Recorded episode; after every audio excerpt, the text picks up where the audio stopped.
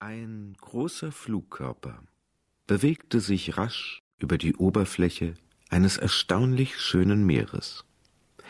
Vom frühen Vormittag an strich er in großem Bogen hin und her und zog schließlich die Aufmerksamkeit der einheimischen Inselbewohner auf sich, friedlicher Leute mit einer Vorliebe für Meeresfrüchte, die sich am Strand versammelten und in die Sonne hinaufblinzelten, um zu sehen, was da war. Jede kultivierte Person von Bildung, die herumgekommen war und einiges gesehen hatte, hätte wahrscheinlich angemerkt, wie sehr der Flugkörper einem Registrierschrank ähnelte. Einem großen und frisch aufgebrochenen Registrierschrank, der auf dem Rücken lag, die Schubladen nach oben herausgezogen. Und flog.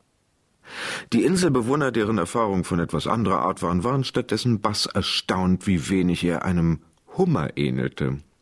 Sie plapperten, aufgeregt über das völlige Fehlen von Scheren, den steifen, ungekrümmten Rücken und die Tatsache, dass er größte Schwierigkeiten zu haben schien, am Boden zu bleiben. Letztere Eigenschaft kam ihnen besonders komisch vor. Sie sprangen ausgiebig auf der Stelle auf und ab, um dem dummen Ding vorzuführen, dass es für sie selbst die einfachste Sache der Welt war, am Boden zu bleiben. Doch bald begannen sie dieser Unterhaltung überdrüssig zu werden.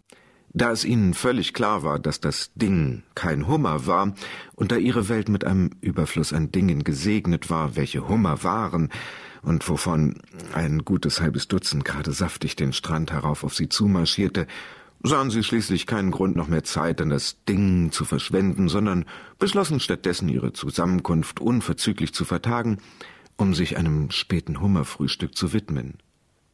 In just diesem Augenblick hielt der Flugkörper plötzlich mitten in der Luft an, stellte sich hochkant und stürzte sich kopfüber ins Meer. Eine gewaltige Fontäne hochspritzenden Wassers veranlasste die Inselbewohner schreiend zwischen die Bäume zu laufen.